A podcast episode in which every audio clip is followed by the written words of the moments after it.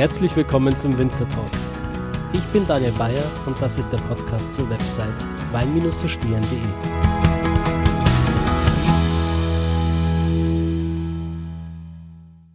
Hallo liebe Zuhörer, herzlich willkommen zu einer neuen Folge vom Winzer Talk.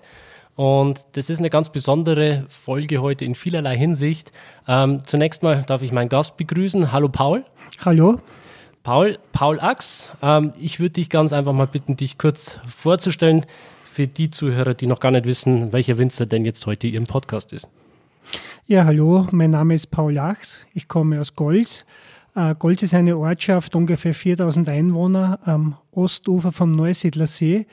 Ich sage immer, wir liegen so zwischen Neusiedler See und ungarischer Grenze, ungefähr 60 Kilometer südöstlich von Wien. Uh, ungefähr Zehn Kilometer haben wir noch nach Ungarn. Wir sind im Burgenland beheimatet, äh, gibt perfekte Bedingungen für den Weinbau. Wir haben eine sehr große Vielfalt. Und ich sage immer, von der Landschaft gehören wir schon mehr zu Ungarn als zu Österreich. Es ist bei uns sehr flach. Wir sind auf einer Seehöhe von 120 bis 140 Meter und äh, produzieren hauptsächlich Rotweine, aber auch die Weißweine kommen dabei nicht zu kurz. Ich habe gerade schon gesagt, es ist eine ganz besondere Folge heute und das liegt natürlich zum einen am fantastischen Podcast-Gast heute und zum anderen, dass wir heute hier im Fünf-Sterne-Hotel Das Zentral in Sölden sind. Und das Besondere an diesem Hotel ist, dass das Hotel und dich eine gemeinsame Geschichte verbindet. Ja, wir sind mit dem Hotel Zentral in Sölden sehr, sehr eng verbunden. Äh, natürlich geht es in erster Linie über die Wein am Berg-Geschichte, die es mittlerweile schon seit äh, 2001 gibt, wo wir als RWB-Betrieb, also Betrieb der renommierten Weingüter Burgenlands, äh, von Anfang an dabei sind. Äh, wir dürfen dieses Event immer unterstützen, dürfen unsere Weine dabei präsentieren. Und äh, es ist 2010, also vor fast zehn Jahren, die Idee gekommen vom Zentralteam, einen Wein zu machen, der auf 3000 Meter Höhe gelagert wird. Und dabei ist der Pinot Noir in den Sinn gekommen, weil sich Pinot Noir dafür eben besonders gut eignet. Und da wurden eben drei Winzer gesucht, weil die Zahl drei für Sölden sehr, sehr wichtig sind. Sie haben drei 3000er fürs, vom Skigebiet her und äh, Sölden äh, oder Tirol liegt eben zwischen den Italien, zwischen Deutschland und Österreich spielt natürlich auch eine sehr große Rolle. Und diese Länder wollte man einfach verbinden. Du hast gerade schon angesprochen, wir sind hier auf dem Top-Event Wein am Berg. Ähm, du bist von Stunde Null an mit dabei, oder? Das kann man so sagen, ja. Also es war zu Beginn äh, war es noch eine relativ kleine Veranstaltung. Also ich weiß von der ersten Veranstaltung, äh, da waren fast mehr Winzer als Gäste hier. Und es ist gewachsen, was auch der Hartnäckigkeit äh, des Zentralteams, vor allem von Gottlieb Waschel zu verdanken ist, der immer an der Veranstaltung festgehalten hat und immer an diese Veranstaltung geglaubt hat. Und der Erfolg gibt ihm jetzt absolut recht. Ich bin jetzt auch zum ersten Mal mit dabei und ich bin jetzt unter dem Motto Österreich trifft Piemont mit dabei, was mich sehr freut. Ähm, es gibt dann von Jahr zu Jahr unterschiedliche Themen, oder? Was waren denn so die Themen in den letzten zwei, drei Jahren? Also jetzt, letztes Jahr war das Thema Großbritannien, was natürlich nahe liegt äh, aufgrund der IceQ Location, aufgrund des Elements äh, der James Bond Location, äh, ist natürlich die britische Fangemeinde sehr groß geworden.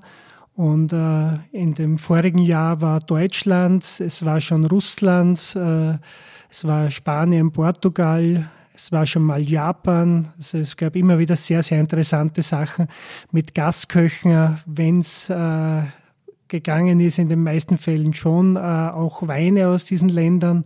Das war eigentlich eine sehr spannende Sache. Mhm. Also es steht schon primär der Wein im Fokus, aber was natürlich auch nicht zu kurz kommen kann, das ist wirklich der Faktor Gourmet, Küche, ähm, weil ich denke mir jetzt einfach, dass Russland, Japan oder Großbritannien wahrscheinlich dann eher ihre Köche als tolle Weine im Schlepptau haben, oder? Es sind sehr, sehr tolle Köche gekommen, vor allem äh, beim japanischen Abend wurden äh, spezielles Sushi importiert und äh, es gab ein Menü, was auf einen Teller immer eine typisch Tiroler Spezialität und eine typisch japanische Spezialität gab und das war für mich einer der schönsten kulinarischen Abende überhaupt. ich würde jetzt nicht sagen, dass der Wein, der Wein steht natürlich im Vordergrund, aber die Köche und das Kulinarische, das ist für mich fast das Wichtigste bei dem Ganzen. Mhm. Wie habt ihr die Weine begleitet zu dem japanischen Essen? Uh, unsere Weine passen da sehr, sehr gut dazu. Also wenn ich denke, dass der Blaufränkisch eine schöne Würze hat und eine schöne Frucht, schöne Frische, passt es sehr, sehr gut zu asiatischen Speisen. Und uh, die Weißweine passen sowieso sehr, sehr gut. Egal ob jetzt Grünen Veltliner oder Riesling oder auch Chardonnay, das passt zu japanischen Speisen schon sehr gut. Mhm. Also die Vielfalt der österreichischen Weine kann eigentlich ja, die äh, kulinarische Welt überall bedienen Absolut. Und es ist eine irrsinnige Bereicherung, wenn man sieht, äh, was in der Welt vor sich geht, wie man das kombinieren kann, wie die, die, die Küchenchefs, was sie die denken, wenn sie Speisen kreieren. Und das, das ist einfach eine sehr interessante Sache. Ähm, Martin Kofler ist momentan der, der Küchenchef vom Zentral, ist das richtig? Ja. Äh, wie lange ist jetzt der schon mit dabei? Der ist jetzt ein Jahr dabei. Das war jetzt quasi seine Premiere bei Wein am Berg, oder? Genau, aber er war schon sehr lange der, der Sous-Chef von äh, Gottfried Brandl, Aha. der Jahre oder fast Jahrzehnte lang, kann man sagen, die Küche geleitet hat, der morgen, glaube ich, wieder dabei ist bei einem Event als Gastkoch zum ersten Mal äh, und der einfach hat vom Gomio die ewige Haube erkocht hat. Also seit es den Gomio in Österreich gibt, hat das Hotel Zentral eine Haube. Und da gibt es, glaube ich, fünf Betriebe in Österreich, die das im Moment noch haben. Und das ist schon eine sehr besondere Leistung, diese ähm, Bodenständigkeit und vor allem diese Ausdauer, dass man die an den Tag legt. Ja, und vor allem sind die Fußstapfen dann enorm groß, in die der Martin Kofler da ähm, getreten ist. Das stimmt, aber das spricht wieder sehr für den Gottfried Brandl und für das gesamte Team, dass das Ganze sehr, sehr gut vorbereitet wurde. Und das wurde alles sehr gut übergeben und äh, der konnte da wirklich in Ruhe arbeiten, hat ein perfektes Team hinter ihm und äh, das läuft alles sehr, sehr gut ab. Mhm. Also ich kann es nur bestätigen, ähm, hat einfach fantastisch geschmeckt gestern, vor allem mit deinem Pinot Noir. Danke. da war Granate der Wein. Und da würde ich gerne dann thematisch auch überleiten zum Wein, weil äh, ich würde sagen, wir haben auch ein bisschen Durst, oder? Okay. also zuerst würde ich sagen, haben wir jetzt den Pinot 3000, den wir verkosten können. Mhm. Das ist quasi der Wein, der in äh, Kooperation zwischen diesen drei verschiedenen Winzern und dem Ice Q Restaurant auf 3000 Metern Höhe in Sölden entstanden ist. Den haben wir jetzt gerade im Glas. Der 2011er Jahrgang war eigentlich äh, ein besonders schönes Erlebnis, weil wir uns zum ersten Mal getroffen haben. Wir haben einmal unsere Erfahrungen ausgetauscht, wir haben einmal unsere Standpunkte ausgetauscht. Und es war sehr schön zu sehen, dass wir alle eigentlich an einem Strang ziehen, dass wir alle auf Struktur, auf Eleganz gehen, dass wir nicht so diese vordergründige Süße und das Üppige haben wollen, sondern einfach die Finesse und die Eleganz im Glas. Ich würde sagen, wir probieren das Ganze jetzt einfach mal. Zum Wohl. Zum Wohl.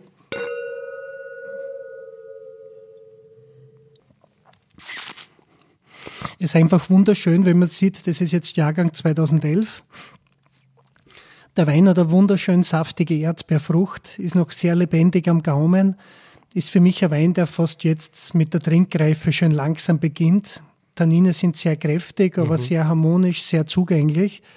Ähm, die Tannine geben dem Wein auch äh, die Frische und die Eleganz.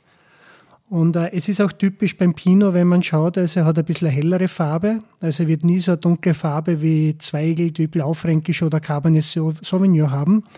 Und äh, Pinot Noir ist eben immer auf der eleganten rotbeerigen Seite unterwegs. Mhm. Also du hast es gerade schon angesprochen, ich finde die Tannine hier in dem Wein treten schon noch recht deutlich hervor. Das spricht aber für ihn, weil gerade mit seiner Frische ähm, bringt er einfach Eleganz und Kraft wunderbar unter einen Hut. Und äh, das ist eigentlich auch ein Indiz dafür, dass der Wein noch ein paar schöne Jahre vor sich hat. Und gerade wenn es um das Thema Reife geht, Flaschenreife, ist es natürlich extrem interessant, denn man hat hier einen Wein, der auf 3000 Meter Seehöhe reift. Das ist natürlich besonders spannend und gerade beim Pinot Noir sind das sehr, sehr interessante Fakten. Äh, wir haben auf 3000 Meter Seehöhe haben wir mal weniger Sauerstoff. Das heißt, der Wein reift dadurch ein bisschen langsamer. Wir haben einen niedrigeren Luftdruck und ähm, es ist meistens kühler und äh, das ist auch ein Faktor, dass der Wein eher langsamer reift. Und eben durch dieses langsamere Reifen baut der Wein mehr Frucht auf und wird dadurch viel stabiler im, in der Reife und äh, ja, in der Reifung kann man sagen. Mhm. Ähm, kannst du vielleicht kurz erklären, wie genau der Herstellungsprozess von diesem Wein jetzt abläuft? Äh, bei, beim 2011er haben wir uns alle Winzer, das ist Dr. Heger aus dem Kaiserstuhl, also aus Baden. Das bin ich aus dem Burgenland und das ist die Kellerei St. Pauls in Südtirol. Und wir haben uns damals mit dem Zentralteam, mit der Angelika Falkner, mit Michael Waschel und mit einer Martin Sperdin, haben wir uns in Südtirol getroffen und haben einmal das alles durchverkostet, die ganzen Möglichkeiten. Und bei mir war es ziemlich interessant, während äh, einige noch ein bisschen skeptisch waren, wie sich der Wein entwickelt, habe ich gesagt, das wird top. Das war beim ersten Mal reinschmecken, habe ich gesagt, das, das passt zu 100 Prozent und äh, ich freue mich, dass da wirklich so eingetreten ist. Und, wie habt ihr den Wein dann hergestellt? Hat dann quasi jedes Weingut sein eigenes Traubenmaterial produziert? Genau, jedes Weingut produziert den Wein und äh, wenn der Wein fertig ist, das heißt, wenn er die malolaktische Gärung fertig hat, die alkoholische Gärung wird sowieso sch relativ schnell fertig gemacht. Wenn der Wein fertiggestellt ist, kommen die Fässer nach Südtirol und das Team von der Kellerei St. Pauls bringt den Wein dann äh, in den Eiskühl rauf. Mhm. Und sind das Lagenweine oder wie kann man sich die Lagen so vorstellen? Äh, es sind zum Teil Lagenweine, äh, zum Teil äh, Selektionen aus den besten Lagen. Bei uns sind die Pinos, äh, wir, haben eine relativ große Vielfalt bei uns im Burgenland. Äh, wir haben eine große Sortenvielfalt, große Bodenvielfalt. Und nachdem Pinot Noir eine sehr frühreife Sorte ist, ist, ist der Pinot Noir von den Bodenansprüchen, äh, es ist sehr wichtig, dass man Pinot Noir eher auf kühleren Lagen auspflanzt. Das heißt, auf den warmen Lagen pflanzen wir Blaufränkisch. Und wenn wir dann einen Weingarten haben, der in äh, westliche oder in nördliche Richtung geht, äh, wird das mit Pinot Noir ausgepflanzt. Wir haben dann äh, meistens auch Kalk im Boden. Wenn Kalk im Boden ist, wird Pinot Noir definitiv auf diesen Lagen gepflanzt. Wenn kein Kalk ist, St. Laurent oder andere Sorte. Und auch vom Klima sind wir da sehr bevorzugt, was Pinot Noir betrifft. Wir haben ähnliches Klima wie die Burgund. Wir haben das kontinentale Klima. Das heißt, wenn es zur Ernte kommt, wir haben warme Tage, wir haben kühle Nächte. Und diese Temperaturunterschiede bringen eben die Frucht, die Frische und die Eleganz in den Wein. Mhm. Ja, und gerade äh, der Kaiserstuhl ist natürlich auch gesegnet mit einer wunderbaren klimatischen Bedingung. Kaiserstuhl ist fantastisch, also hat äh, wunderbare klimatische Voraussetzungen. War voriges Jahr bei Joachim Heger und, und wir haben äh, wirklich uralte Rebstöcke gesehen, die noch mit dem Pferd bewirtschaftet werden. Und das sind einfach äh, Qualitäten, die man da rausholen kann, das schon in einer ganz, ganz oberen Liga spielt. Mhm. Ja, und Südtirol, ähm, du hast gesagt, das ist von der Kellerei St. Pauls. Soweit ich weiß, ist das eine Winzergenossenschaft, oder? St. Paul ist eine Winzergenossenschaft, äh, eben gleich in der Nähe von Bozen. Und äh, St. Pauls kann auch aus sehr, sehr guten Lagen schöpfen. Und was St. Pauls auszeichnet, ist, dass die Weingärten, die Pinot Noir eben auf einer Seehöhe um 500 Meter sind. Das heißt, wir bekommen da sehr fruchtbetonte, elegante Pinots. Mhm. Also das heißt, ihr drei Winzer habt eigentlich alle ein ähnliches Mindset kann man so sagen, oder? Absolut, ja. Okay. Und das gleiche Verständnis vom Pinot Noir und auch ähm, eine Ahnung davon, welche Stilistik ihr kreieren wollt? Ja, wir waren jetzt schon zweimal in der Burgund unterwegs und äh, da wächst man zusammen und äh, aber wir sind da eigentlich ziemlich am gleichen Strang. Also wir haben die gleiche Idee und die gleiche Vorstellung, wie jetzt der Topwein aussehen soll und äh, ja, in welche Richtung sich das entwickeln soll. Mhm. Ja, und dann wird der Wein quasi äh, wo wird der dann abgefüllt? Der Wein wird in St. Pauls abgefüllt. Der Wein lagert ähm, am Eisqueue oben. Aha. Und zum Teil äh, sind einige Chargen schon oben abgefüllt worden, aber das ist dann zu viel Aufwand. Das ist vom technischen her fast unmöglich. Also das heißt, der Wein ähm, kommt initial von euch dreien, ähm, gebündelt dann oben im ISQ-Restaurant an, wird mhm. dann ins Fass genau. gelegt? Genau. Na, der Wein kommt nach äh, Südtirol, nach St. Pauls, Aha. wird dort küvettiert und kommt dann rauf und wird oben in den Fässer gefüllt. Okay, und dann kommt er quasi wieder zurück zum Abfüllen. Genau, und reift dann äh, eine, eine Zeit lang, also eine Saison, das fast ein Jahr reift er dann oben Aha. und kommt dann wieder runter, wird gefüllt und die Flaschen werden wieder oben gelagert. Okay, also der hat schon eine weite Reise hinter sich, der Wein. Ja. Tut aber dem Geschmack überhaupt keinen Abbruch. Äh, wir haben das Ergebnis hier im Glas. Und äh, wir haben heute sogar noch das Vergnügen, eine Pinot 3000 Verkostung oben ähm, im ISQ-Restaurant ähm, zu machen. Und dann kann man auch mal die Jahrgänge untereinander vergleichen. Es ist besonders spannend, weil es ist ja sehr wichtig, dass wir die, die Jahrgangsstilistik und die Jahrgangscharakteristik hervorbringen. Das heißt, ein 2012er wird etwas fülliger sein, ein 2014er wird eher auf der frischeren Seite sein. Und ich glaube, das ist dann das Ganze, was Wein ausmacht. Dieses Verspielte, dieses Leben, auch die Natur spüren und äh, verkosten können. Mhm. Ja, und wahrscheinlich haben die Zuhörer jetzt richtig Lust, diesen Wein auch mal zu probieren. Jetzt kommt der Haken an der Sache. Wie kann man den denn kaufen? Also mit dem Verkauf haben wir nichts zu tun. Äh, der Wein kann äh, direkt im Hotel zentral bestellt werden. Okay, also muss man sich Sölden. direkt ans Hotel oder ans genau, Restaurant wenden? Ja. Mhm. Gibt es bei uns im Weingut nicht. Okay. Also es ist wirklich exklusiv. Äh, wie viele Flaschen werden denn immer erzeugt? Das ist immer unterschiedlich. Also wir haben begonnen mit äh, sechs Fässer. Da hat praktisch jeder Winzer zwei Fässer zur Verfügung gestellt. Aus einem Fass bekommt man ungefähr 300 Flaschen.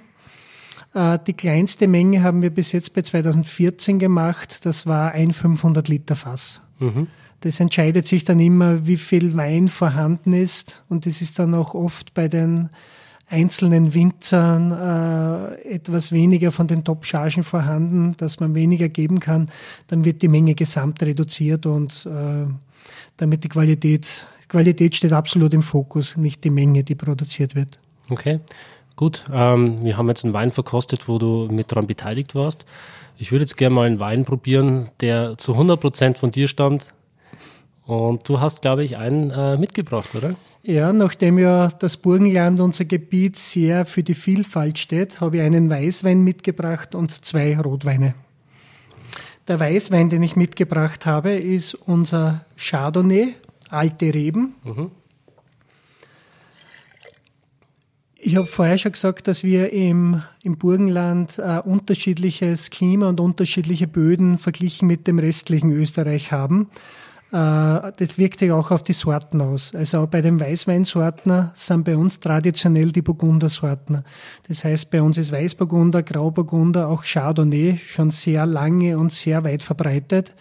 Und äh, die Sorten wachsen bei uns eigentlich auch am besten. Wir haben Kalk im Boden, wir haben eben dieses kontinentale Klima.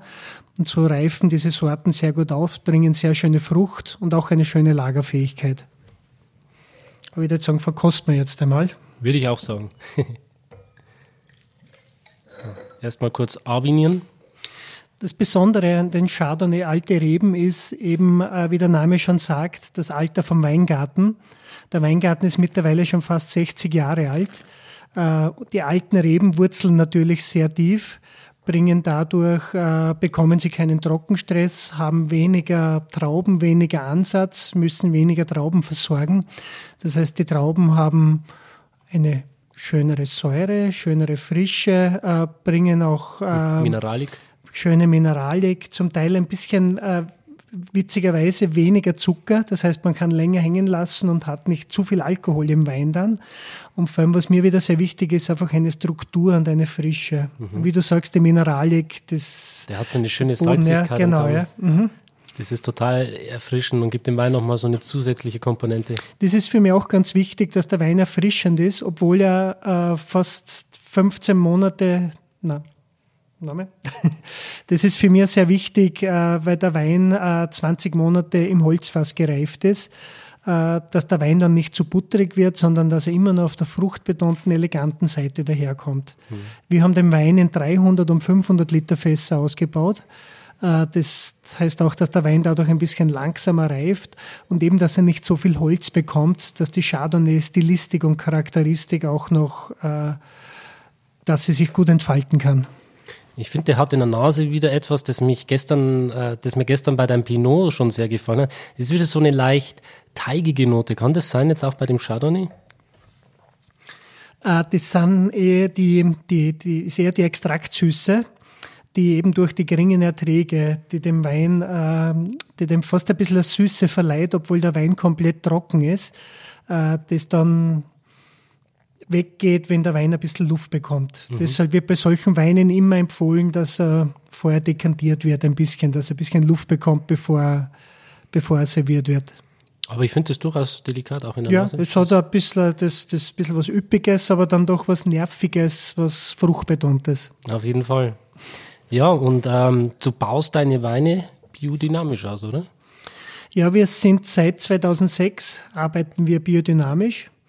Wir sind da von einem Jahr ins andere mehr oder weniger hineingefallen, nachdem 2005 bei uns sehr viel schiefgegangen ist. Äh, wir haben vorher eine offene Bodenbewirtschaftung gehabt, weil es immer geheißen hat, wir sind zu trocken, wir können keine Begrünung anbauen äh, haben wir mit offenen Böden gearbeitet. Das heißt, es wurde immer, die Gräser, die Unkräuter wurden immer umgeackert. Und ähm, 2005 haben wir eben äh, relativ viele Niederschläge Ende August, Anfang September bekommen. Und nachdem kein Grün da war, das mehr oder weniger die Niederschläge auffängt, äh, ist alles in die Rebe gegangen und es sind uns sehr viele Trauben aufgeplatzt. Und es war, ich bin jetzt seit 90, seit 1990 für die Trauben, für die Weine verantwortlich. Und da war 2005 sicher das schlimmste Jahr, das wir gehabt haben. Und eben durch diese Niederschläge, damit man die besser abfedern konnte, äh, haben wir gesagt, wir müssen irgendwas unternehmen. Haben dann den richtigen Mann getroffen, das war Andrew Lorand, der praktisch uns, fast die gesamte Panobile-Gruppe, sehr viele Kollegen in äh, Niederösterreich, hat uns dann gemeinsam mehr oder weniger umgestellt. Wir haben dann von 2006 bis 2009 hatten wir drei Umstellerjahre und sind dann ab 2010 waren die Weine biodynamisch zertifiziert. Wie genau schaut so eine Umstellung aus? Was muss man da alles technisch realisieren? Was muss man da machen? Naja, die, die wichtigsten Elemente sind eben äh, der Verzicht auf, auf Kunstdünger und äh, der Verzicht auf, äh, auf Spritzmittel, auf systemische Spritzmittel. Das heißt, das sind Spritzmittel, die direkt in den Saftstrom reingehen. Das heißt, äh, wir müssen natürlich auch mit Kupfer und Schwefel spritzen, allerdings mit sehr kleinen Aufwandmengen, weil eben die Benetzung und der Zeitpunkt sehr wichtig ist. Aber wir spritzen mit elementaren Kupfer und elementaren Schwefel. Das heißt, es wird so ein Schwefel gespritzt, der auch in der Natur vorkommt, der dann auch in der Natur wieder abbaubar ist. Wobei das beim Kupfer natürlich immer sehr schwierig ist, weil Kupfer sehr langsam ab, weil sich Kupfer sehr langsam abbaut. Aber wir arbeiten hier mit sehr, sehr geringen Mengen. Mhm. Uns hilft natürlich auch das Klima sehr. Wir sind sehr trocken. Äh, wir haben sehr wenig Regen während der Vegetationsphase. Und nachdem wir keine Berge haben, haben wir immer Wind, der nach einem Regen oder nach einem Tau die Reben relativ schnell abtrocknet. Und von daher haben wir mit Pilzdruck eigentlich nicht so zu kämpfen. Mhm. Was, hat, was habt ihr noch umgestellt, um auf Biodynamie zu kommen?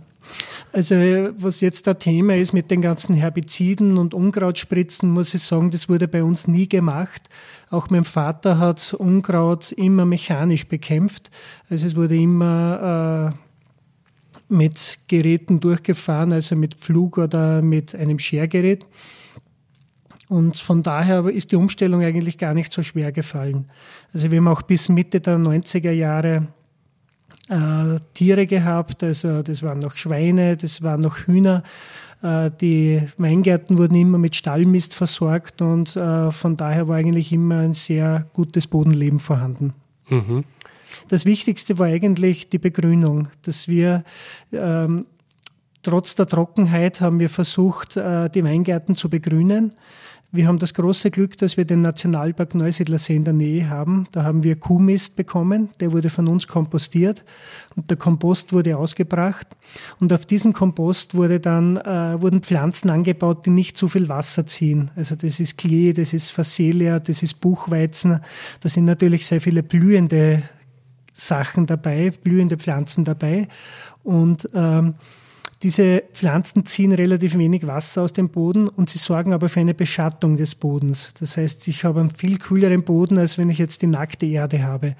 Und das ist einfach was, was auch jetzt in der Zeit mit Klimaerwärmung und äh, mit, äh, mit Trockenheit äh, sehr wichtiger Faktor ist, dass auch die Weine dann nicht diese Hitze, Stilistik und Charakteristik haben.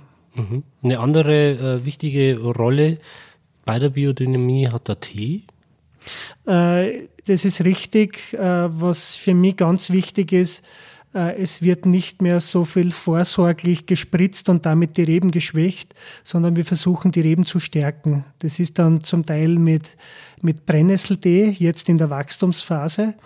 Und äh, nach der Sommersonnenwende, wenn wir vom Wachstum weggehen wollen und uns eher auf die Konzentration fokussieren, damit die, die Kraft der Rebe eher in die Trauben geht und nicht ins Wachstum, dann wird Ackerschachtelhalmtee gespritzt. Also es geht auch um Informationen für die Pflanze und äh, ja, einfach die Pflanze steuern und äh, die Bedingungen für die Pflanze so angenehm wie möglich zu machen. Richtet ihr euch da auch nach den verschiedenen Mondphasen? Am Mond schauen wir eigentlich immer. Das ist auch bei der Ausbringung der Tees schauen wir auf den Mond und äh, bei der Lese würden, schauen wir auch gern, da schauen wir auch auf den Mond, aber wenn jetzt die optimale Zeit zum Lesen ist und die optimale Mondphase erst in zehn Tagen, dann kann man oft nicht warten. Also da muss man. Welche Rolle ja. hat genau der Mond dann? Ähm, welche, welchen Einfluss hat der Mond? Also mir ist aufgefallen, dass bei Neumond äh, sind die, die Weine äh, eher verkapselt, eher verschlossen. Bei Vollmond bringen sie weit mehr Geschmack, mehr äh, Fülle. Und das ist aber die Frage, wenn man jetzt bei Vollmond abfüllen würde, äh, ob das Ganze dann nicht zu schnell ich will jetzt nicht sagen verloren geht oder zu schnell weggeht. Also wir schauen, dass wir eher bei Neumond abfüllen, damit die ganzen Geschmäcker im Wein bleiben und sich dann langsam wieder entfalten. Wie erklärst du dir das, diesen Einfluss vom Mond auf den Wein? Ich, ich, ich nehme das eigentlich als gegeben hin. Wir haben das in letzter Zeit also schon lange probiert, auch bevor wir auf die Biodynamie umgestiegen sind. Schwieriges Wort. ja. Und ähm, der Mond bewegt die Ozeane, der Mond bewegt irrsinnig viel und äh, das ist für mich eigentlich logisch, dass der Mond auch hier einen gar nicht so kleinen Einfluss hat. Ja, gerade durch die Gravitation, genau, ja. Ebbe und Flut. Mhm, ja. Genau, warum dann nicht auch äh, auf so einer Ebene? Ja, absolut, ja. Genau. Ja, ähm, das ist im Grunde Biodynamie. Was mir noch in den Sinn kommt, wenn ich an Biodynamie denke, das ist eine ähm, gewisse Artenvielfalt an Insekten, verschiedenen Tieren, alles was so kreucht und fleucht durch den Weingarten. Wie seid ihr da aufgestellt? Das ist ganz wichtig. Äh, deshalb auch mit der Begrünung, dass wir hier sehr viele blühende Pflanzen dabei haben, eben um Insekten und äh, vor allem Bienen reinzubringen. Und das ist einfach ein ganz wichtiger Standpunkt der Biodynamie, einfach die Biodiversität fördern ist gut für den Boden, gut für die Pflanze. Und äh, es geht auch darum, dass wir die, die Reben, die Böden auch an die nächsten Generationen weitergeben. Dass wir die Böden nicht auslaugen, sondern dass wir auch den Böden das zurückgeben, was wir durch die Trauben wieder bekommen. Mhm. Habt ihr auch Schafe oder solche? Nein, noch nicht. Wir haben ein paar Hühner, äh, ein paar Katzen, aber keine Schafe. Wäre das eine Option für euch? Äh, Im Moment nicht, wenn wir den Platz nicht haben. Also da müsste man wieder irgendwo einen Stall bauen und das ist relativ schwierig bei mhm. uns. Was würden die Schafe theoretisch für einen Nutzen bringen, wenn man die holen würde? Es ist immer so, dass Schafe einfach das, das, das Bodenleben fördern. Also wenn die Schafe durchgehen und äh, äh, Gras fressen und äh, natürlich ihren Dung liegen lassen, dann, dann macht das was mit dem Weingarten und das gibt schon eine sehr schöne Energie darin. Mhm. Also wäre auf jeden Fall nochmal ein spannendes Thema. Wäre sicher überlegenswert, ja. ja, wir waren ja beim äh, Pepe. mhm. Schönen Gruß an der Stelle. Äh, Weingut Umatum waren wir auch. Mhm. Und der hat wirklich eine kleine Schafherde. Mhm. Ja. Du bist wahrscheinlich auch öfters bei ihm, oder?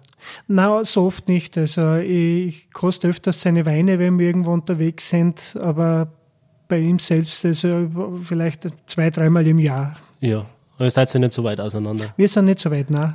nein. Und beide machen Biodynamie. Aber man trifft sie immer wieder auf genau. diversen Verkostungen. Ja. Ist dann grundsätzlich so das Verhältnis unter den Winzern sehr, sehr freundlich, positiv gestimmt oder man, äh, steht man da eigentlich eher in so einem Wettbewerb? Na, absolut freundlich. Also wir ziehen alle am gleichen Strang und äh, es ist auch irgendwie so die Überlegung, äh, was wir früher oft gehabt haben, so wenn es einen guten Winzer im Gebiet gibt, reden alle von diesem einen Winzer. Wenn es viele gute Winzer gibt, reden alle vom Gebiet und jeder hat was davon. Und ich glaube, es ist sehr, sehr positiv, wenn die, wenn die Kollegen alle gute Weine machen, weil das, das Gebiet einfach sehr bekannt wird. Und das ist dann für alle sehr, sehr gut. Ja, und dann kommen so Podcaster wie ich und äh, tun ihr Übriges. ja, das ist dann auch, das gehört auch dazu. Gut, äh, ich würde sagen, wir probieren mal den nächsten Wein, oder? Also der nächste Wein, den wir jetzt haben, das ist unser klassischer Zweigel. Zweigelt ist eine sehr wichtige Sorte bei uns im Burgenland und äh, Zweigelt steht eigentlich immer für eine schöne Fruchtigkeit, für Eleganz, für sehr saftige Tannine und Zweigelt ist ein Wein, der eigentlich immer sehr schön trinkfertig ist, sehr schön zu trinken ist. Von daher ist Zweigelt auch ein sehr, sehr wichtiger Wein für die Gastronomie im Offenausschank.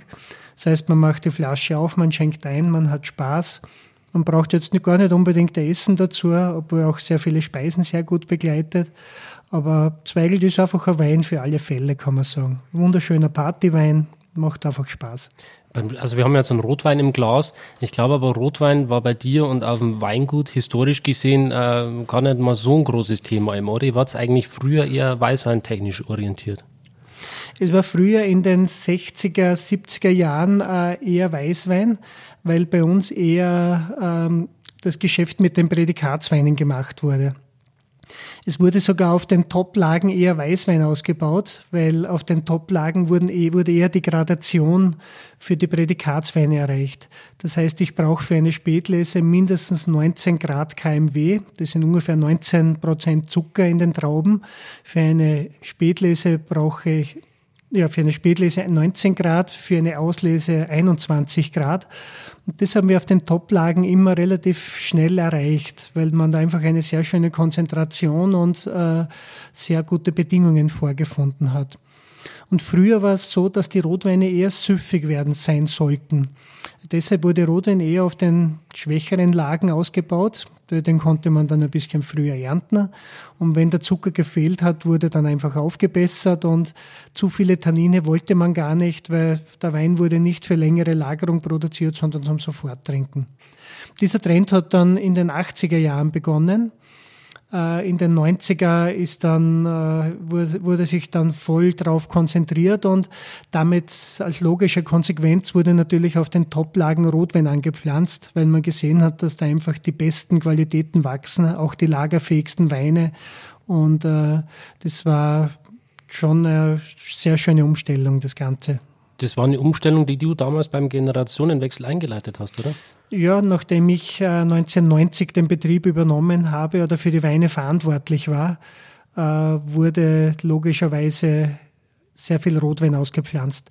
Wir haben aber auch sehr viel alte Rotweinreben noch im Betrieb stehen, die nicht gerodet werden, weil sie eben sehr wertvolle Trauben, wertvolle Weine bringen. Hat dann dein Vater damals gesagt, Paul, das ist eine super Idee. Äh, warum bin ich da nicht schon drauf gekommen, voll auf Rotwein zu gehen oder gesagt, spinnst du? Nein, es waren einfach die Zeichen der Zeit. Also es war natürlich äh, bis in die 60er, 70er Jahre hat man geschaut, dass man, dass man sich selber versorgen kann.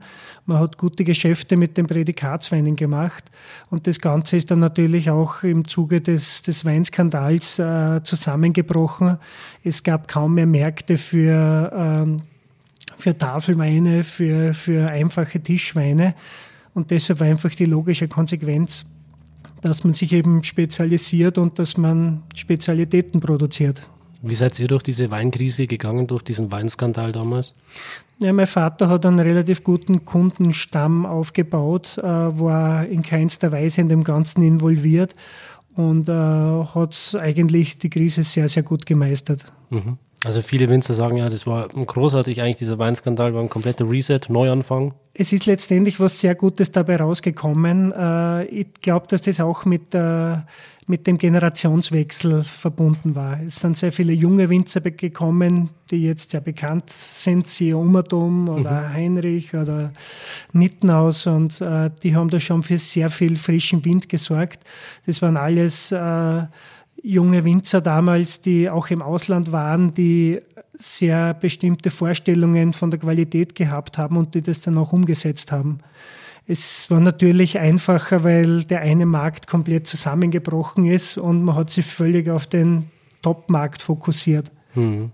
Man hat wahrscheinlich da am Anfang auch seine Weine nur in Österreich getrunken, oder? Ein Export war damals nicht wirklich zu denken. Ja, es, es waren auch die Mengen noch nicht so groß. Das heißt, für uns ist nach wie vor der wichtigste Markt. Äh, ich sage immer, wir haben das große Glück in Österreich, wir haben im Osten die Weinbaugebiete und im Westen sind die Skigebiete.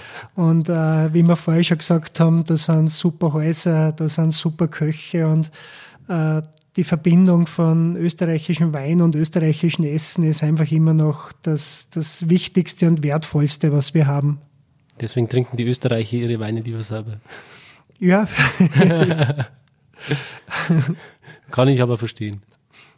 Ja, es ist schön, weil äh, mittlerweile, äh, das war nicht immer so, dass, dass auch der Österreicher so patriotisch war. Und ich muss sagen, das ist zum Teil auch hart erkämpft worden weil wir wirklich und jetzt nicht nur ich, sondern sehr, sehr viele meiner Kollegen einfach kompromisslos Qualität produzieren.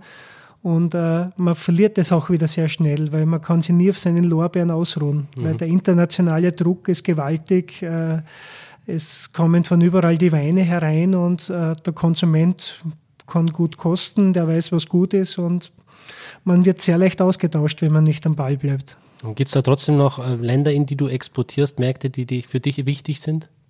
Ja, es ist immer wieder bereichernd, wenn man in anderen Ländern sein kann. Also natürlich Deutschland, Schweiz sind unsere wichtigsten Märkte.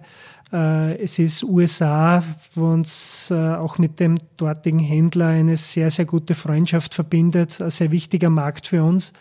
Wobei USA ist wieder sehr empfindlich mit Euro, Dollar. Wenn der Euro ein bisschen stärker wird, ist, merkt man jetzt, dass der Export gleich wieder weniger wird. Und ja, das, es sind einfach, man muss immer schauen, dass man sehr breitbeinig aufgestellt ist. Es kann immer wieder sein, dass irgendwo was wegbricht, dann ist gut, wenn man was anderes aufbaut und ja.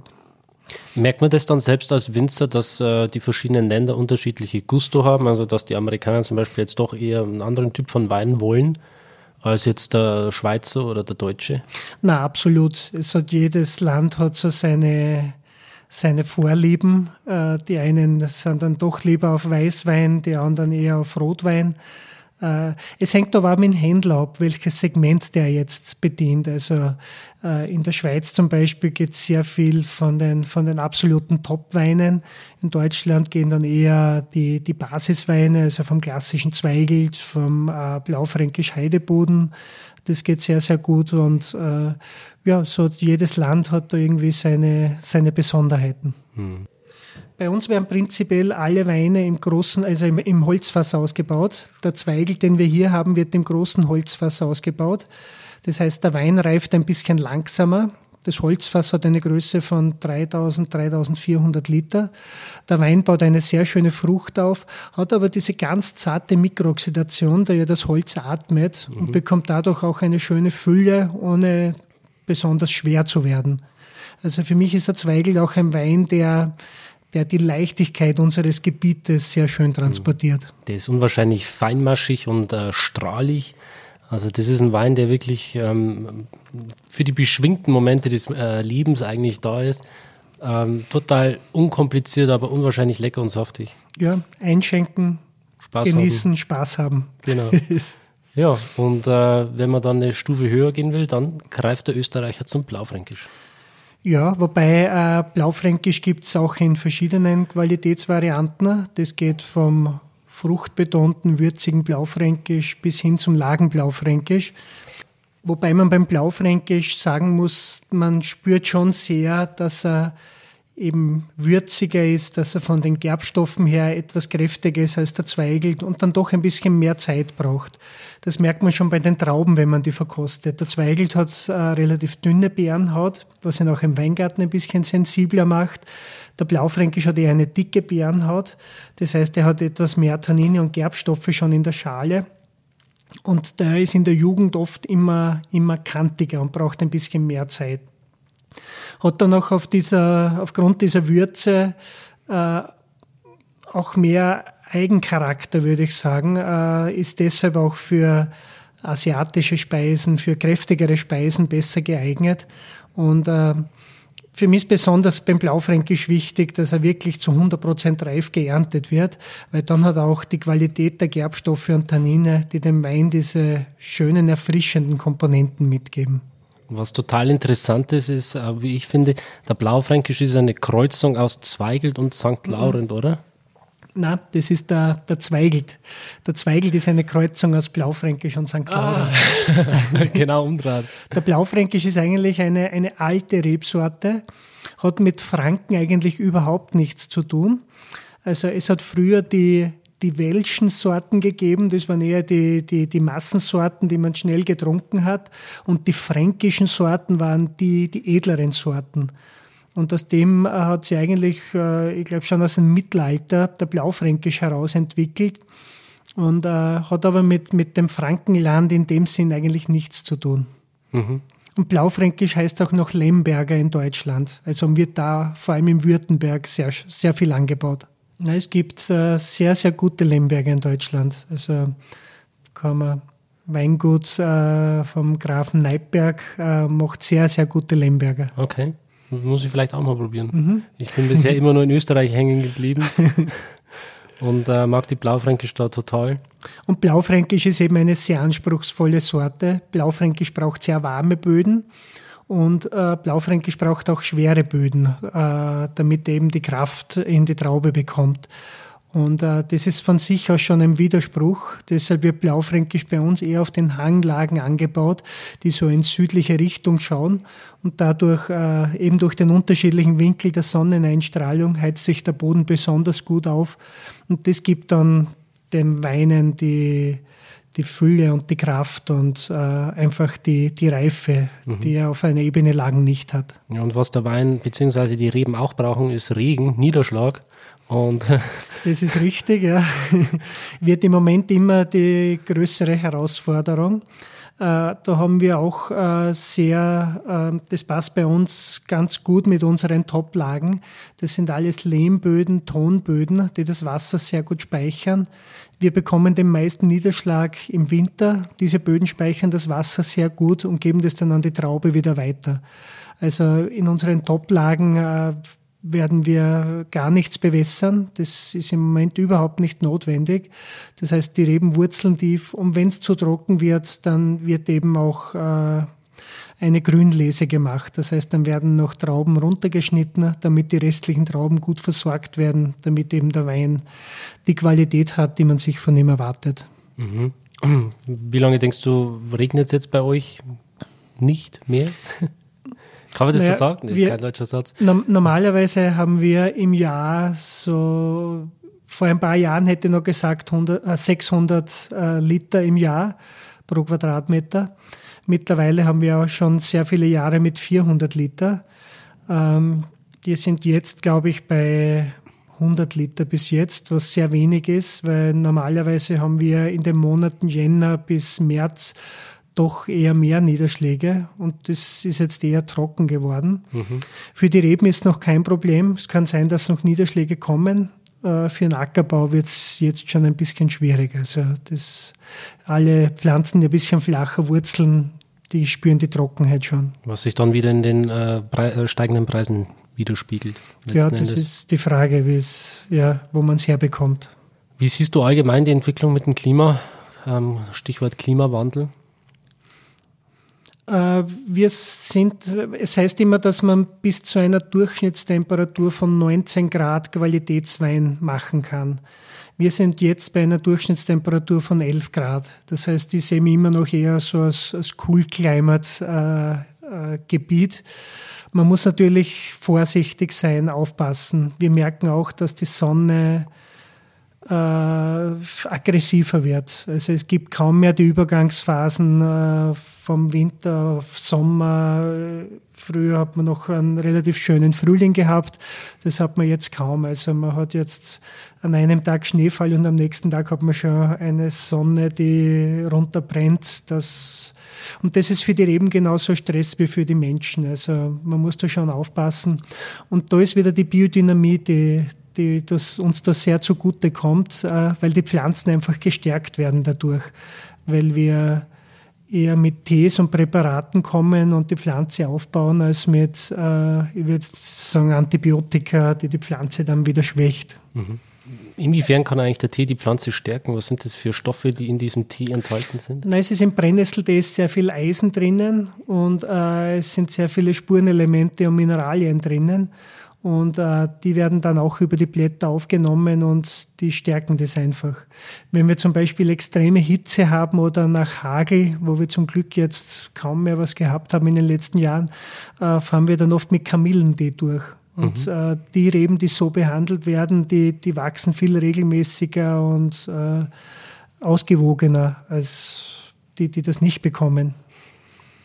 Wie kann man sich das vorstellen, wenn du da Tee aufkochst? Das sind jetzt keine Tassen, die du da machst, sondern das, wirklich. Das ist so ein 400 Liter Kessler, der mit einem Gasbrenner aufgekocht wird. Und ja, es schaut sehr interessant aus. Also kann man auch auf unserem YouTube-Channel nachschauen. Also habe ich schon einmal draufgestellt, wie wir da unseren Ackerschachtelheim-Tee kochen und ausbringen. Ja, äh, deine Frau macht diesen YouTube-Channel, oder? Genau, ja.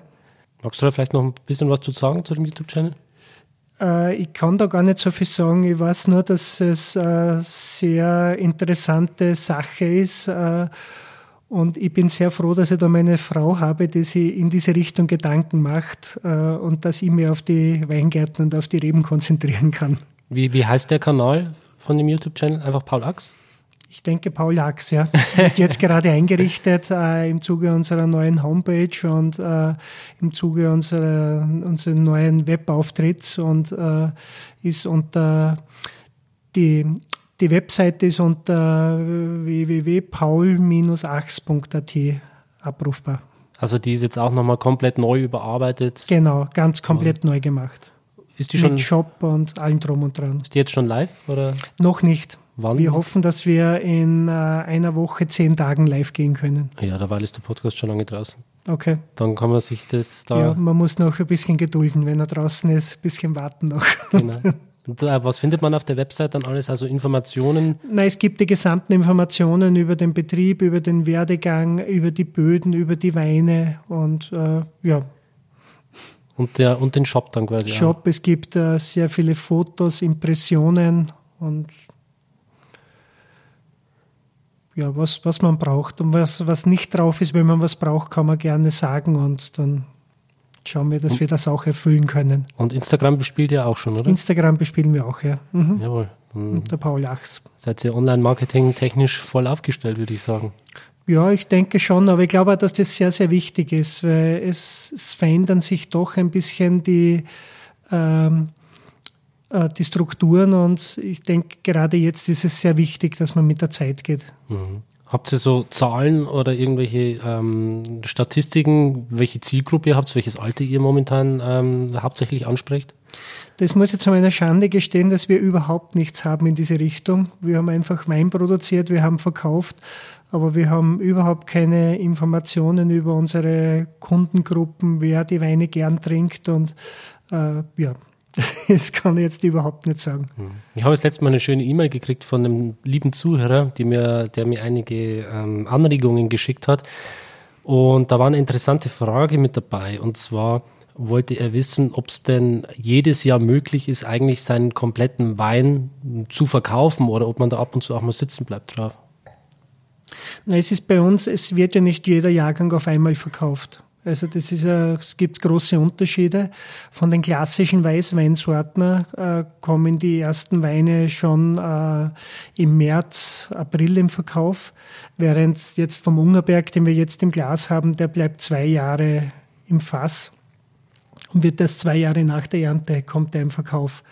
Und bei den äh, großen Blaufränkisch finde ich es ganz gut, wenn ein bisschen was im Keller bleibt, dass man dann irgendwann später wieder bringen kann, weil es ist auch sehr wichtig, äh, es auf der einen Seite gute Weine, die jung gut schmecken, das sage ich mal, ist relativ einfach, aber dann Weine zu bringen, die nach zehn Jahren immer noch äh, das bringen, was man sich von ihnen erwartet, das zeigt dann schon, dass das Gebiet was kann und dass man da richtig gearbeitet hat. Mhm. Und das ist halt gut, wenn man das immer wieder unter Beweis stellen kann. Genau. Also ihr habt jetzt da überhaupt keine Probleme, die Weine, die verkaufen sich quasi ja, von selbst. Es läuft ganz gut, ja.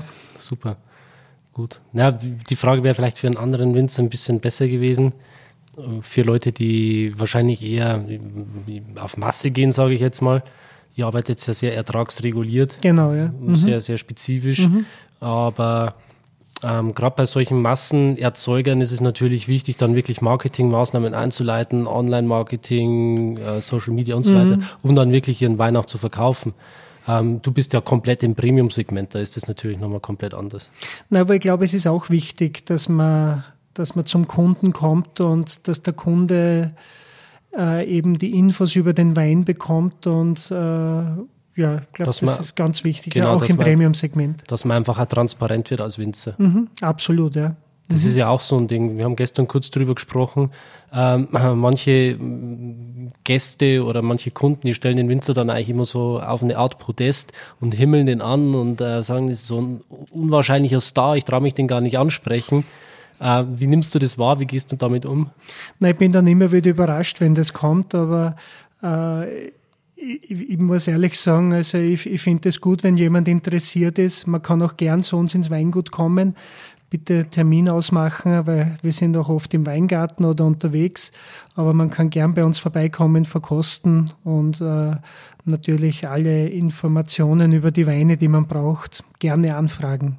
Also ihr seid keine Unmenschen. Na, überhaupt nicht.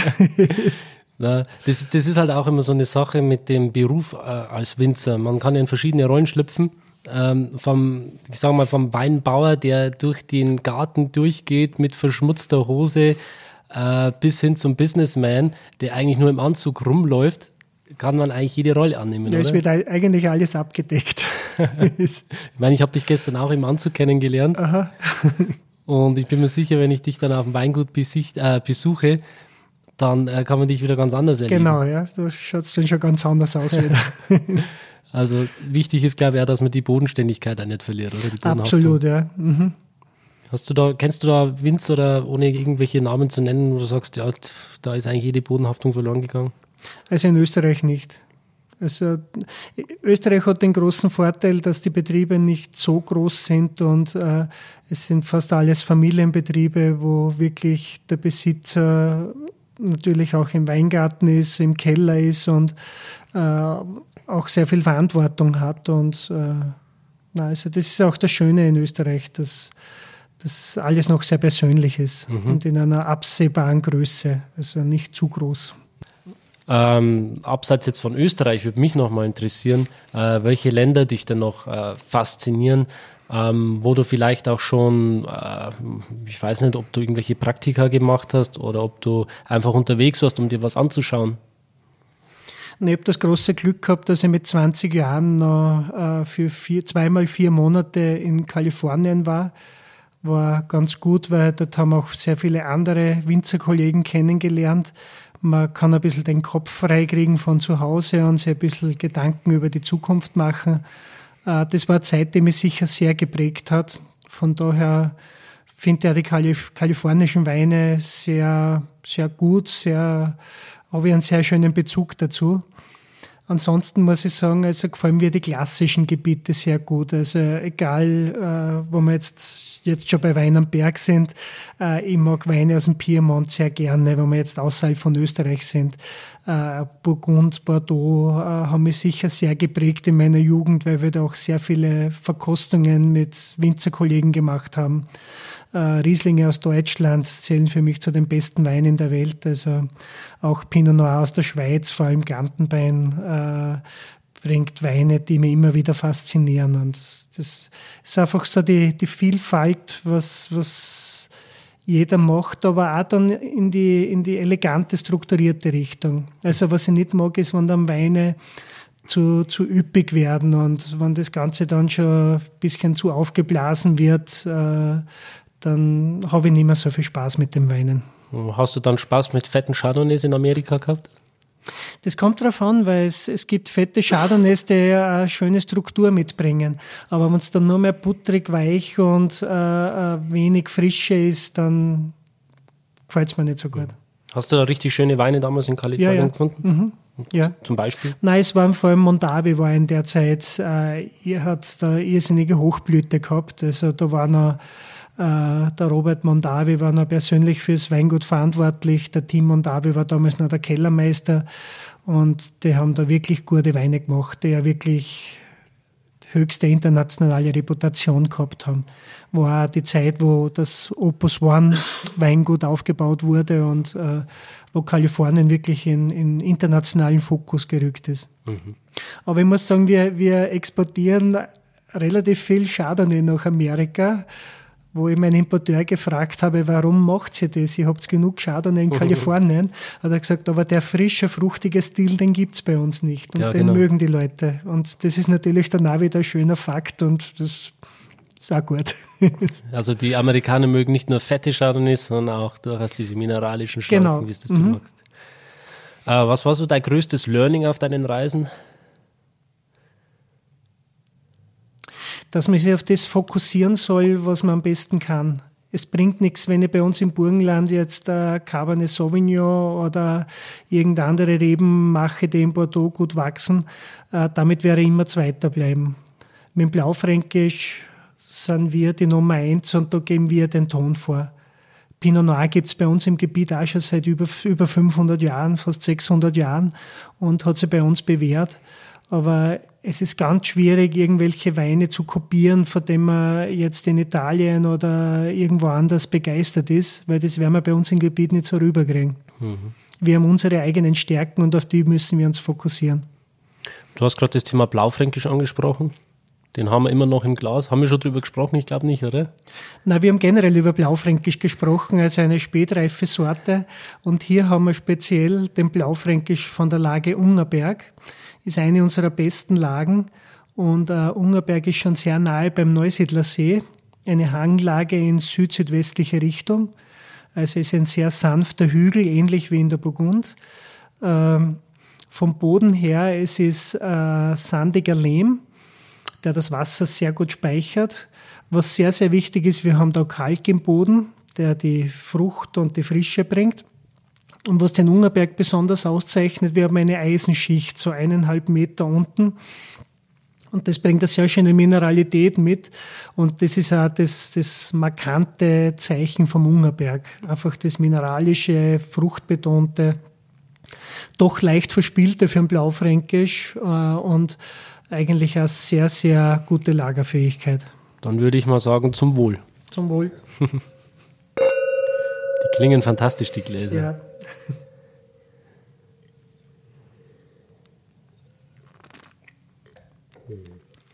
Das ist auch wieder das Schöne. Also Ungerberg ist eine, eine Lage, die sehr zugängliche Blaufränkisch macht, sehr saftige Blaufränkisch.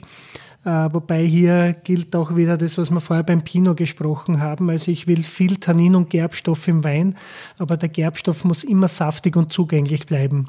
Wenn das einmal bitter und, und trocken wird, dann ist der Wein schon verwelkt und dann macht der Wein keine Freude mehr. Und das ist eben das, was Ungerberg sehr schön bringt und wo man, wo man sehr schön arbeiten kann damit. Und äh, wenn ich mir denke, dass der Ungerberg, den wir jetzt im Glas haben, dass das Jahrgang 2008 ist, und schon fast elf Jahre alt ist und immer noch schöne Fruchtigkeit, schöne Saftigkeit hat und sicher noch ein langes Leben vor ihm hat.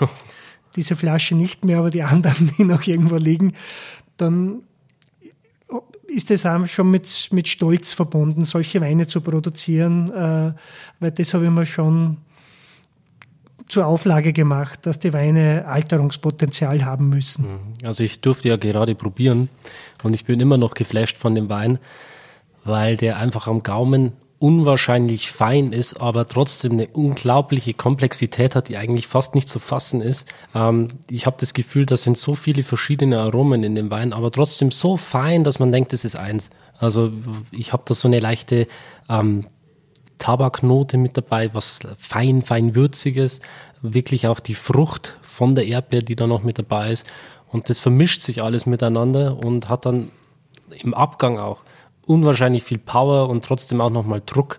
Und das, das Ganze ist einfach nur, ja, also harmonisch. Ich glaube, harmonischer geht es gar nicht mehr. Und ja, also mir schmeckt das richtig gut. Äh, würdest du meine Weinbeschreibung so absegnen? Na, das passt sehr, sehr gut. Ja.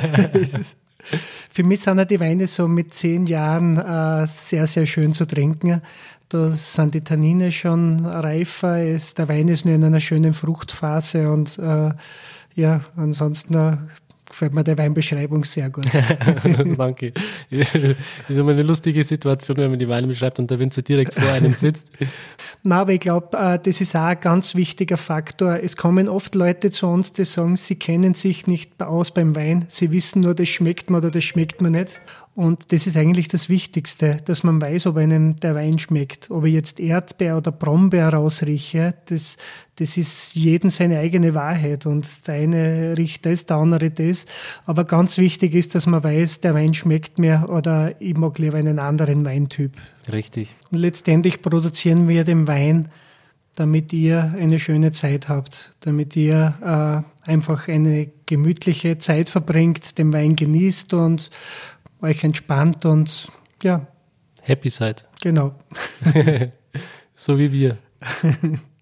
genau. Ähm, Paul, du bist nicht nur Winzer und Ehemann, sondern auch Vater von vier Kindern, die hoffentlich schon alle äh, im Weingarten rumlaufen und den Generationswechsel einleiten.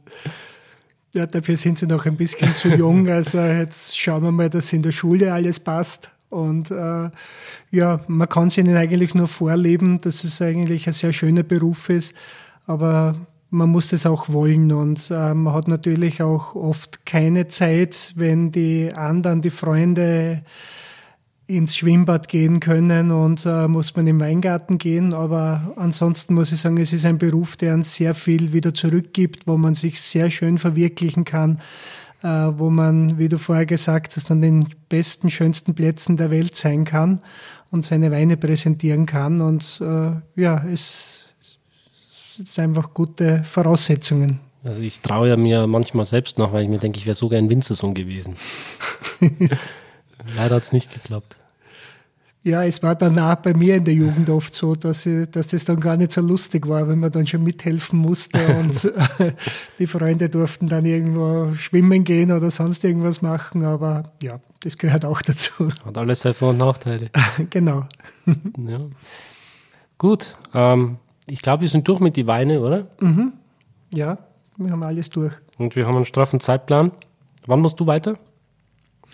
Äh, ich glaube, in einer Stunde treffen wir uns schon am Ice Cube oben. Genau. Zur Höhenweinverkostung vom Pinot 3000. Das wird der absolute Wahnsinn. Wie lange gibt es das Ice Cube Restaurant jetzt schon? Na, ich glaube 2011. Mit dem äh, ersten äh, ich muss, Pinot 3000? Ich bin mir da jetzt aber nicht ganz sicher. Also das wäre gut, wenn wir das die Verantwortlichen fragen würden. Ja, das, das kann man einfach nachgoogeln. Ja, also steht über 2011 oder 2013. Das, genau. ich bin mir nicht ganz sicher. Und äh, da gab es wahrscheinlich damals eine Wahnsinnseröffnungsfeier, oder? Ja, aber die war im September, da war ich nicht da, weil ich bei der Ernte zu Hause war. Schade. Ja, da, also dieses Ice Cube, das ist wirklich, wenn ihr mal die Möglichkeit habt, dann fahrt dahin nach Sölden und schaut euch das Ganze mal an. Ähm, da ist auch Spectre, James Bond, oben gedreht worden. Da ist jetzt auch eine Erlebniswelt mit aufgebaut worden äh, wo man sich anschauen kann, wie der Film produziert worden ist. Wir haben uns das heute angeschaut und das ist wirklich absolut beeindruckend. Du hast wahrscheinlich den James Bond auch gesehen, oder? Natürlich. Ja. Na, es ist dann immer wieder spannend, wenn man die Locations wiedererkennt und ja. Genau. Na, und das ist ja neben äh, der James Bond Erlebniswelt, neben der Ice Cube, äh, neben dem Erlebnis der Architektur, ist ja da drinnen ein absolut geniales Restaurant, wo man auch auf einen Kaffee und Kuchen reingehen kann. Aber wenn Sie schon oben sind, nehmen Sie sich die Zeit, reservieren Sie einen Tisch und äh, genießen Sie einfach das Essen und diesen unglaublichen Ausblick über die Gletscherwelt der Tiroler Alpen. Also die Aussicht ist unbezahlbar. Die ist wirklich fantastisch. Man muss bloß schauen, dass man schönes Wetter hat. Ja, aber es ist auch, wenn, wenn das Wetter jetzt nicht so schön ist, ist äh, spektakulär. Absolut. Gut, ähm, Paul, zum Abschluss noch eine Frage für dich. Ähm, wo siehst du dich selbst und dein Weingut in den nächsten fünf Jahren?